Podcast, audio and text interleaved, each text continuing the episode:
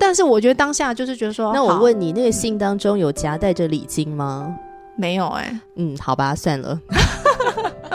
当我没问，就是没有。可是我那时候，那时候我我我真真切切的知道说，他那时候是对我有认真的思考过感情这一块，嗯要不然他不会在我要结婚之前又来个一封信。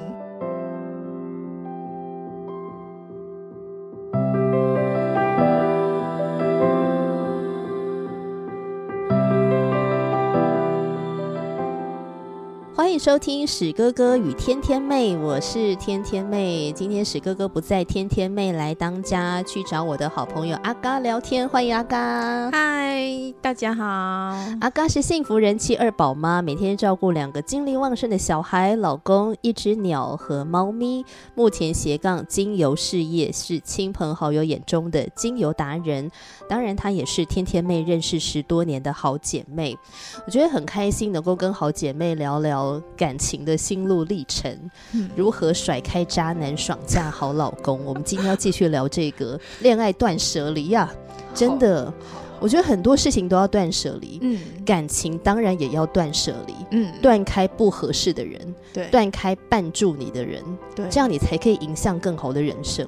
对好，那阿嘎在学习这个恋爱断舍离的过程当中呢，难免受到了一些伤害，比如说莫名其妙的成为了别人口中的小三呐、哦之类的。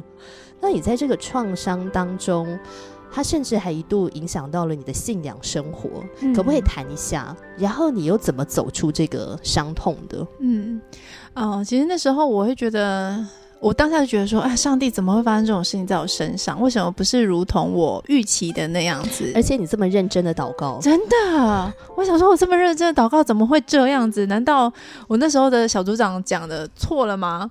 对，我人生第一次喜欢一个男生，然后就落得这下场，怎么回事啊？真的，就是嗯啊，满头问号啦。然后嗯我记得那时候我蛮抱怨上帝的，就觉得说，上帝怎么可以把这样的事情放在我身身上？我这么热情的服侍你，然后也这么乖的向你祷告，然后为什么会这样子？那那时候的确就觉得说，哇，怎么好像全世界都知道，只有我一个人不知道。我被当了小三这样子，然后我记得那时候真的很常常抱怨上帝，觉得说：“哎，是不是上帝你不爱我了？你是不是就不看顾我了？你是不是就遗忘我了？是不是对你把把这样的人好像是排给别人的感觉，没有想到我这样子？那可是后来我记得那时候，我我的确是很常常在跟上帝抱怨，但是呢，我没有离开上帝，因为我总觉得那时候。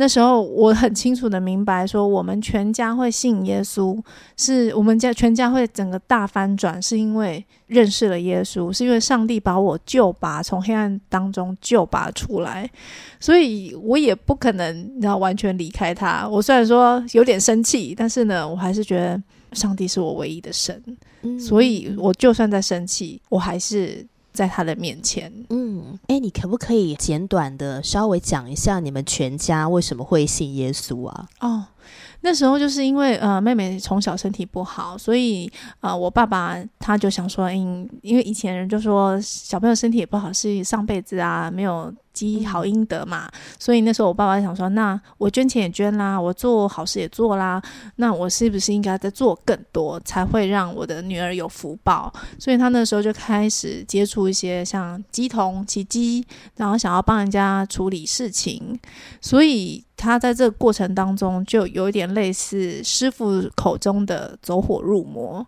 就是说他把他的那个灵性打开，可是他没有办法去控制它，嗯哈、然后那时候我爸爸的状态看起来就像一个疯子。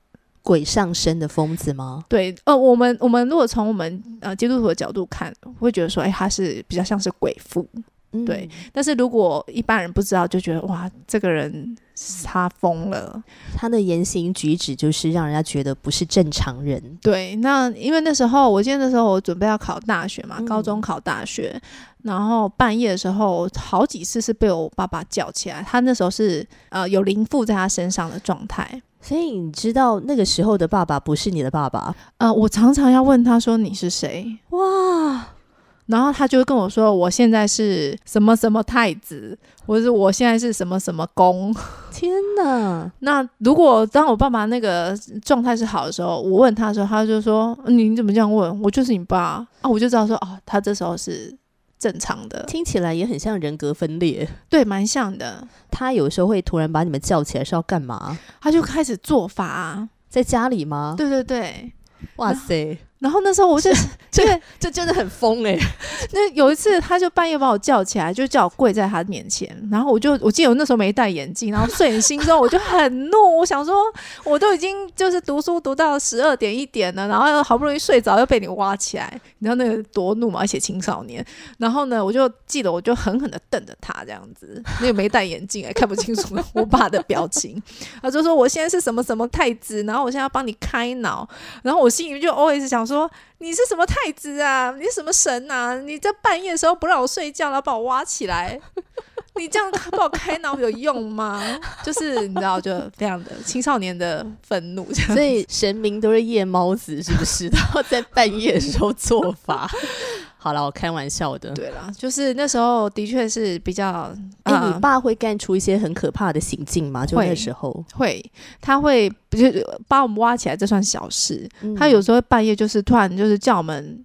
就把我们呃一家四口拉出去，然后就他就是开车，然后他的开车不是说开在那种市区，他要他就是一直要往山里面钻，好可怕哦！很可怕。对，然后就是他在整个过程当中，他就是会一直可能骂脏话，然后就是一直在骂说，哎，有人有人跟着他，有人一直跟他说什么那边有我们家里面有有坏人什么，等下就会出来就是害我们家，就是这诸如此类的。哇塞！那我觉得我突然好佩服伯母哦，就就淡定还是淡定啊，真的呀。那所以后来你们这样的话，我这样听起来就是你们在信耶稣之前就是接触就是民间信仰的部分。那后来怎么会去信耶稣啊？那时候是因为我考了一次大学，然后落榜，嗯，但我爸又不准我去念南部的学校，所以呢，我就想说，那我再去去补习班蹲一次。哎，就考第二次出来比第一次考更烂，然后那时候我的我的那个主任啊，系主任走投无路了。然后那个我的系主任就跟我说：“哎，你要不要考虑看看基督书院？那因为基督书院呢，它是你知道关进去，虽然说要住校，但是它六点就是门禁哦。哦，对于我爸来讲，他觉得哇，六点门禁非常的好，很安全。对。”话说我会读那边，我老妈也是觉得非常的安全，而且呢，十一点就熄灯，十二点就断网路。对，对，所以我爸那时候就是觉得好，为了就是可以继续念书，然后就觉得那边很安全，就把我送进去。但是我送他把我送进去之前，他每次回去学校路上，他就跟我说：“你哈还没有还没有大学毕业，所以你不要现在就决定你的信仰。嗯，等你大学毕业之后，你找工作，你再再来决定你的信仰。嗯，所以。你知道是我爸一直跟我说不要决定信仰，所以我那时候在书院的时候听到有一次讲到，他就讲到偶像与真神的区别，然后他说偶像会带来的一些状态啊，就是比如说鬼父啊，然后什么破碎啊，然后会觉得沮丧、黑暗呐、混乱呐，对我就觉得他怎么在讲我。他怎么知道我们家的状况？所以那时候我当下，虽然我爸爸跟我说不要决定信仰，可是我那时候就跟在心里面就跟上帝讲说：如果你是那个真神，那我愿意跟你祷告，我愿意试试看，每天向你祷告。如果你是真神，求你救我们家。所以你就开始祷告，这样对。然后后来我爸好像没多久，因为我九月入学嘛，九月中入学，然后十一月、十二月、十二月的时候，我爸就突然有一天跟我说。哎，我我觉得我好像师傅都看过了，但是都没有什么效果，就是都一下好，然后又变坏，好又变坏，所以呢，他就说，那我们进教会去看看。他自己主动讲，对，是他自己主动讲的。哇，他那时候到教会的时候啊，他第一次去参加是祷告会。然后那时候他回来，他从祷告会回来哦，他们他就说哦，祷告会很好啊，没怎么样。可是就是多年之后，有一个姐妹就跟我说，你知道那时候你爸爸来祷告会发生什么事吗？我说我不知道。他跟我说他就觉得很好啊，然后就回来了。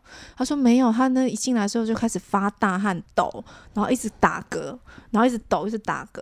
然后后来牧师跟这位姐妹就刚好因为那天他们有进食，所以他们就为我爸爸做祷告。进食不是吃东西哦，是不吃东西。此进食非彼进食。对对对，进食这样子。然后后来后来就是听说我爸就是在那边干呕，然后哇哦，很多这种奇奇怪怪的反应就出现。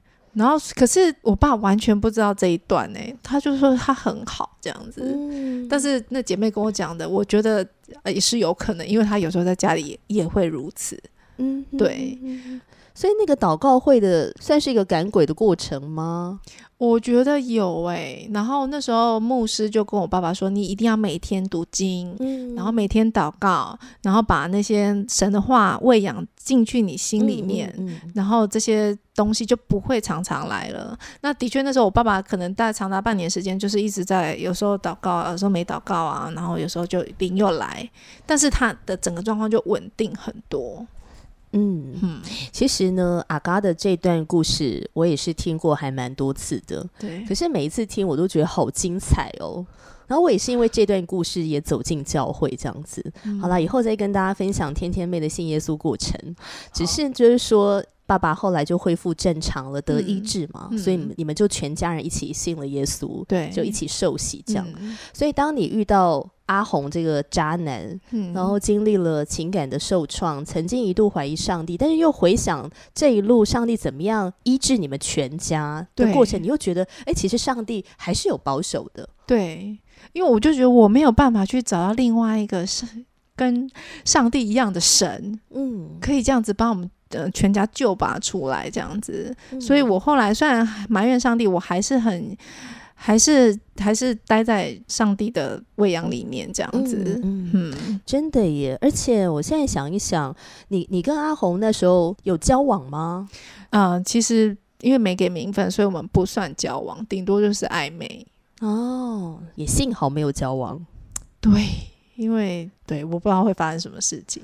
而且我觉得，如果真的有交往的话，才真的落实小三这个污名。对对，那当然，他后后来就是也会会来说，我是我不知道他跟他女友怎么了，但是他有时候就会觉得说，好像在我这边他比较得得到温暖。你说他还有脸在那边跟你藕断丝连，传讯息给你之类的？对啊，，他就说，哎，我还是很很喜欢你啊，然后什么，我很烦呢、我真的想俩公。就是他他可能肉体是需要他的女朋友啦，可是心灵他觉得觉得说，哎，我这边好像可能比较温心暖，里就想说要来净化一下，要找你，有一点这种概念，然后。对，所以他有时候还是会来在这边，就是你知道讨拍，对对，讨拍讨拍，你这个词用的很对。对。然后，可是那时候我就只知道说，我不想要伤害另外另外一个女生，嗯而且我也不想要浪费时间，因为我其实，在祷告里面，我希望我二十五岁是结婚的。哦，所以那时候离刚毕业，那时候到二十五岁，我觉得啊、时间好短哦，我没有时间在那边跟你，然后你再跟你的正宫分手之后，然后再来，我没有时嗯间。那、而且我也不觉得他有想要处理，真的吗？对，因为他就跟我说，他女朋友就是会一，他他女朋友真的太爱他了，离不开他。那你有逼他表态吗？你就只能二选一。我没有哎、哦，反正你就从他的回答已经判断了，他就是没有要负责。我其实最怕的是我不想伤害另外女生。哦，就直接自动退出。，对，嗯嗯，我觉得是我的就是我的，然后我不想要伤，最主要是我不想要伤害另外女生，嗯因为如果逼他二择一的话，他一定要做出选择，那她或许有可能是。或许嗯你知道二分之一的机会，所以我不想要看到这种结果。因为有些女生或者男生就是属于那种感情，你就要去争呐、对，跟他争，跟他拼了，这样老娘怎么会输？哼，可是你没有想要浪费时间在这个争夺，对你就直接退出，这样。，对，上帝会有更好的预备。是，然后我记得好像过了半年后吧，半年后还一年后，嗯，就听说他的女朋友怀孕了。哇哦，好，祝福这个女生。所以我后来就觉得，哎、虽然说好像这个是没有结果的一个结局，但是呢，幸好就是我没有继续下去。嗯，。对，我觉得蛮危险的。对，真的。然后后来呢，你就遇到你的老公周水水先生。对，哎，你老公的名字，他的绰号怎么会这么可爱啊？谁取的？你取的吗？不是，不是，是他的教会朋友帮他取的。为什么叫水水啊？因为他就是很爱漂亮啊。然后你知道我那时候有我有听你说，你说你老公会敷脸对之类的，比你还爱美。他超花俏的，他你知道很那个有朋友就说有朋友看他脸书就说哎奇怪，我觉得你好像结婚之后变很不一样。嗯，然后他就自己接说变得比较朴实嘛，说对耶，你以前超花俏的。然后他自己就说：“他说花俏要花很多钱的，这进入婚姻之后会比较务实一点。就是他发呃，也有可能是我们知道动物界啊，雄性动物要花俏是为了要你知道吸引异性嘛，对对对。然后呢，他可能发现说，他们他他身旁的异性就是我，嗯，不太这么喜欢这么花俏的东西，嗯，所以他就干脆把它省略掉。”对，你是很务实的女生，对，但不是说阿嘎，也不是说你就不爱漂亮啊，不爱打扮，没有，阿嘎本人非常漂亮，就是天生丽质，皮肤非常好。所以每天照顾小孩、照顾老公，然后又发展精油事业，这么忙，然后还可以白皙透亮，是一件很厉害的事情。但是如果要说那种爱漂亮的程度跟你老公相比的话，他也是略胜一筹。真的，你知道他那个他他拍婚纱的时候，他衣服不是跟婚纱公司借的，整套都自己的。哇塞，对，现在为了那个婚纱拼了哎，不是他不是他是本来就这样，是是，只是拍婚纱的时候顺便拿出来穿这样子，你知道他多夸张。OK，哎，所以你甩开那个渣男之后，大概过了多久遇到先生？呃，我大概是二零一一年遇到我先生，嗯，对，跟他碰面，但我跟他碰面的时候，第一印象非常差。Why？因为他就穿一个吊嘎，非常的娘哦。也太接地气的穿着了吧？就是他，就穿的一个，他觉得很时尚。可是我，因为他穿的吊杆，然后是那个下面配的是尖头皮鞋，我就想说，怎么会有人？打把自己弄成这样，这个怪哪来的迷之自信啊？就是我不知道他可能就觉得这样是漂亮。OK，反正是他自己的审美了。对，对他可能觉得这样子可以吸引到很多的异性，这样子。哎，那你后来跟你老公认识了之后，也是他主动追你吗？呃，刚开始认识的时候，他因为他是小组长。那我是跟着我的朋友、同学一起去他的小组这样去玩，然后后来也因为一些事情，我想说可能换个教会。我妈妈觉得说，你是不是要换个教会去认识一些男生这样子，就是寻找配偶嘛。然后我就说好啊，那我既然我同学邀约，那我就去这样。所以他那时候是用着小组长要接待新朋友的那种心态来接待我这样子。嗯，然后后面呢？可能他就很会照顾人吧，嗯，对，所以他就就很自然而然就去跟我接上线嘛，就是说他就是很自然而然照顾我这样。他说那时候我对他没有什么感觉，我记得我还跟我妈回家跟我妈说，妈，那个男生会敷脸呢，我我我觉得我不喜欢他这样子。好吗？说他不喜欢就算了，再看下一个。对。然后后来也是慢慢的相处，相处下来，我后来我老公跟我说，他就觉得说，诶，我的信仰还算是蛮蛮坚定的，然后也很稳，就是不像有些有些人会你知道来来去去这样子，像沾酱油，对，就到处沾一下这样，对，然后他就觉得，哎，这信仰很 OK，就他看你觉得你是一个生命啊、个性啊各方面都很不错的女孩子，对。那他追你的时候有很大动作吗？呃，哎，听说他追我的动作已经算很小了哦。对，因为他以前追女孩子就是什么送礼物啊，然后昭告教会这样，没有啦，就是可能昭告他那个小组，就哎，我想我很喜欢的女生这样子。哎，我觉得很妙哎，我好像听过很多类似这样的例子，就是以前很大动作的追求，但是后来都无疾而终。等到就是很自然的、比较低调追求的时候，反而就中了。对，好妙哦。那他开始追求你的时候，那你怎么也觉得，哎，他很不错？怎么觉得他很不错？那时候，那时候因为看在说，哎，你知道那个教会男生要当小组长的人还真不多，年轻人真不多。确实，对。然后呢，加上他那时候对我有一点意思的时候，教会的长辈们都知道啊。就是我从小看到大，我看到他这样，我就知道他喜欢这女生，所以 旁边的那个就是长辈们就在那边敲锣打鼓啊，就三不五时就跟我说啊，刚好跟你说啊，我们家那个水水啊，其实他很乖，然后他也品性也很不错，我从小看他长大的。哦，就是你知道旁边的长辈都敲锣打鼓，然后那时候嗯我的公婆他们也在教会里面，所以我就是很可以很直接看到他，然后他的家人，对，然后他也很愿意的，就是呃，比如说呃小组结束之后就把我送回家，然后是会跟我爸妈鞠躬，哦，真的好有礼貌哦，哎，这点真的很加分呢。对。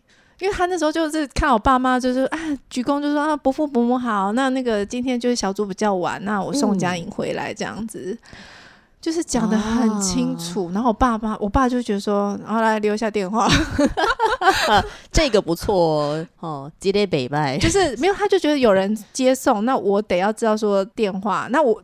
我那时候我先生也很坦然，就好，我把电话给你，你是可以联络我的，所以我爸就觉得哦，好像还蛮正派的，对对对，这个态度很好，对，真的。你看哦，就是你遇到了周水水，然后嗯再想到你之前遇到阿红，嗯你觉得这两个是不是真的差蛮多的？我觉得差蛮多，而且我发现原来我是可以被好好对待的。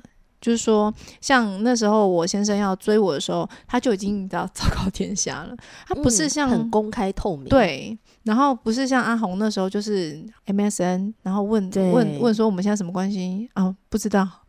然后可是水那个我老公他就是会很清楚的讲说，哎，我就是很喜欢你，那我也是希望以结婚为前提的交往。嗯哇，就是很清楚，嗯很明确，让别人知道说你要干嘛。对，而且那时候我就在想说，他总不可能在他爸爸眼皮子底下胡搞瞎搞。嗯嗯而且教会有这么多双眼睛看着他，对对所以可以公开透明的感情是很好的耶。对啊，可能有些人喜欢地下化了，但我真心不喜欢，可是很没有安全。就我那时候祷告的目标，你知道，二十五岁要结婚，我一定要台面上啊，嗯因为这样我才能够赶快的打整结，你哎，不是，就是为什么啊？为什么那么这么想嫁人呢、啊，那时候只想说早一点结婚啊，然后可以，我跟你讲，我们俩真的不同路线。你是很期待婚姻的人，我以前是一个恐婚者，所以我嗯那时候就觉得说，干嘛疯了吗？二十五岁就结婚，到底在想什么？所以你那时候就是一个很期待婚姻。对我蛮期待婚姻的。那你有跟当时候的周水水讲吗？我希望二十五岁嫁人。哎，有哎、他也没被吓跑哎、他也没有啊，他说我已经 我已经二，那时候我认识他的时候已经二九了嘛，他觉得哎、差不多了，适婚年龄了。哦对所以本来是期待二十五岁结婚，然后你二十九岁结婚嘛，对所以中间经过了四年的沉淀的跟寻求的时间。对，因为、那时候我觉得真的是。就是很清楚自己的目标，所以我也不浪费时间，我也不要在那边就是滥竽充数，随便找一个人。所以你刚刚提到说，跟周水水还有跟阿红那一段两个相比较，很明显的差异就是，呃，一个是躲躲藏藏的，嗯一个是公开的，是透明的。嗯嗯，我记得这躲躲藏藏啊，那也就是说阿红从来没有面对过你爸吗？没有，never。他那时候很很很喜欢钓虾嘛，那我那时候很喜欢吃虾，可能为了要示好，所以他就是会把虾子钓好、烤好之后送来给我。可是他不会从我们家正门口送给我，他是会从我们家的那个一楼的窗户边边，然后就这样递给我。啊、那时候我也是很怕我爸妈发现啊，但是后来我想说，诶为什么要这样子这么的好像在偷情，是不是？，对，但是其实就只是在递递对呀虾子，就不能光明正大的从正门进来吗？而且你们家还是开店的，对啊，而且我就算吃虾的话，我爸妈一定会发现说，哎，你怎么会有虾子可以吃？对现在回想都觉得好像真的还蛮荒谬的。对啦，对啦，那要结婚前夕，你还收到了一个很奇妙的信，要不要分享一下？呃，那时候我要结婚之前，然后我就是阿红，他就写了一封类似诀别信吗，还是什么信？我也不知信道，我也不知道算什么信，然后他就是可能道别吧。他信中是讲说，他对我要结婚这件事情，他觉得非常的惊讶，而且不能接受。那好，Annie，我先先把那个干你屁事？就是我先把那个信的内容讲完，然后再主最主要就是跟我道别说哦，你已经要结婚了。我虽然我不能接受，但是我还是很祝福你的婚姻这样子。那其实那我那时候看看到当下，我只是想说，诶，我们有机会恢复成朋友关系吗？毕竟我们没有怎么样嘛，就只是一个欺骗的动作而已。我觉得我们没有过多的越矩的行为，所以我不知我不知道说，哎、是不是可以一样恢复成朋友这样子？但是我我发现他好像没有办法接受这样子。然后我那时候我看到那信的时候，我也我也就说哦，好，谢谢这样子。你那时候还会就是说想到他还会生气吗？那时候不太会耶，就已经云淡风轻了，因为他已经有他自己的人生啦。我就觉得我，觉得很棒。你就是整个醒过来，就是然后当收到那封信的时候，更是人间清醒。我是不知道他写信的心心我是说你，他显然还没清醒啊，他又不然没事写什么道别信啊，拜托。对，然后对我就是，可是我我那时候当下我先生看到是有点不高兴，他就觉得你都已经要结婚，你自己他自己也都已经有婚姻了，啊为什么要这样子再把以前的事情好像往事好像挑起来的感觉？对对对，那 anyway 那时候我就觉得说，OK，我只是就收到了一封信这样子，那但是我觉得当下就是觉得说，那我问你，那个信当中有夹带着礼金吗？没有哎、嗯，好吧，算了。当我没问，就是没有。可是我那时候，那时候我我我真真切切的知道说，他那时候是对我有真的是有认真的思考过感情这一块，嗯要不然他不会在我要结婚之前又来个一封信。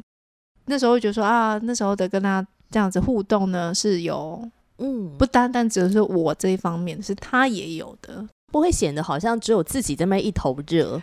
对，其实对方多少也是投入感情的。，对，就是虽然他的这个方式非常的不可取，对嗯，但感谢主啊，真的就是断开了那一段不太好的过往，嗯，然后进入到了你梦寐以求的婚姻嘛。那请问进入之后有从天堂坠入就一般的地上？啊，我觉得那每个人进入婚姻，应该都多多少少都会有点那种地震期，就是 哇，怎么会这样？怎么会这样子？就是很多的惊呼这样。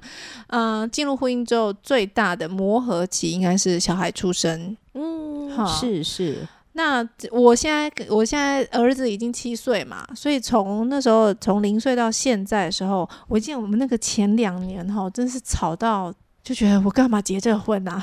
哇，，对，就是很多的事情是觉得，我我讲一下他的心态好了。他可能水水就会觉得说啊，这些带小孩事情我不会，我真的不会。可是我嗯也会觉得我也不会啊，从以前没有人教过我这些事情啊。可是我们女生就会讲说，好，我去学。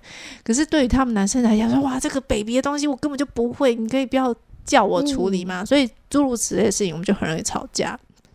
然后等到可能小孩，我儿子差不多四五岁大的时候，哎，开始会讲人话，听得懂人话，听得懂指令了，他就他就是会接受。嗯所以像现在，我会觉得是一个很很很棒的时期。我老公也自己觉得说，他在育儿的过程当中，他觉得他很享受现在这段时间。嗯之前他觉得很可怕，然后包括就是我是我还要再跟他吵架、啊，然后我们两个都搞不定小孩，嗯，然后现在的话就觉得很美好。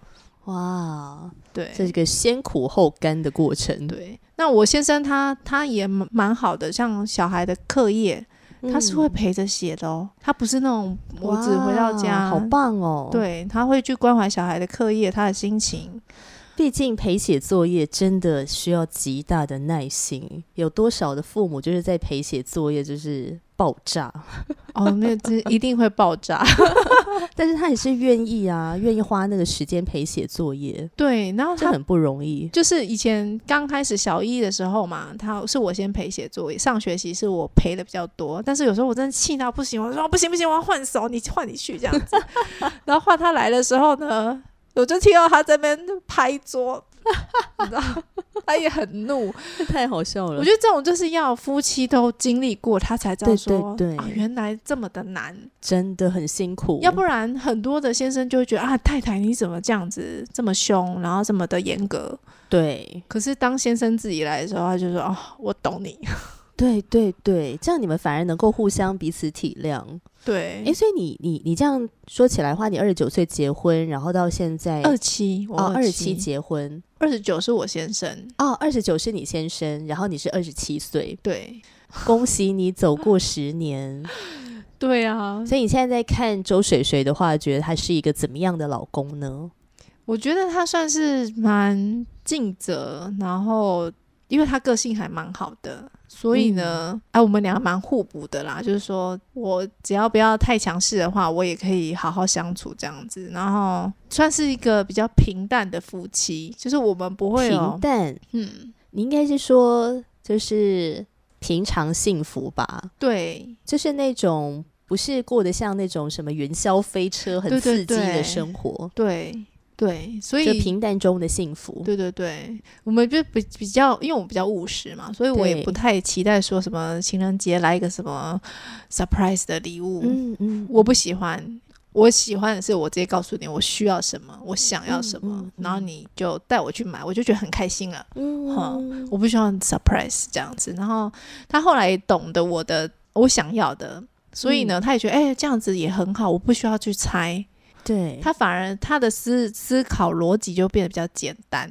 嗯那我们也就是这样子互相的，就是磨合，就是，嗯所以你觉得遇到周水水是不是上帝不错的预备，是啊，是啊。合适的预备？那时候我有回重新回去看我列的婚姻条件，我那时候列的婚姻条件好像是列二十五条，那么多，对对对，二十五条这样子，每天都祷告。然后后来就觉得，哎，他其实中的是真的蛮多的，只是、嗯只是说结婚前跟结婚后最大差别是，结婚前是全自动。比如说呢，他会看到说啊，你的包包很重，来来来，我帮你拿，我帮你拿。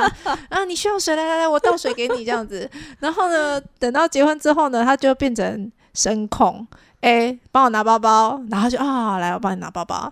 哎，我口渴了啊，好好，我帮你倒水，这样就是这样的。他不是不愿意做，但是你就是得要叫他。嗯，对不过也蛮好的啦，至少还可以声控。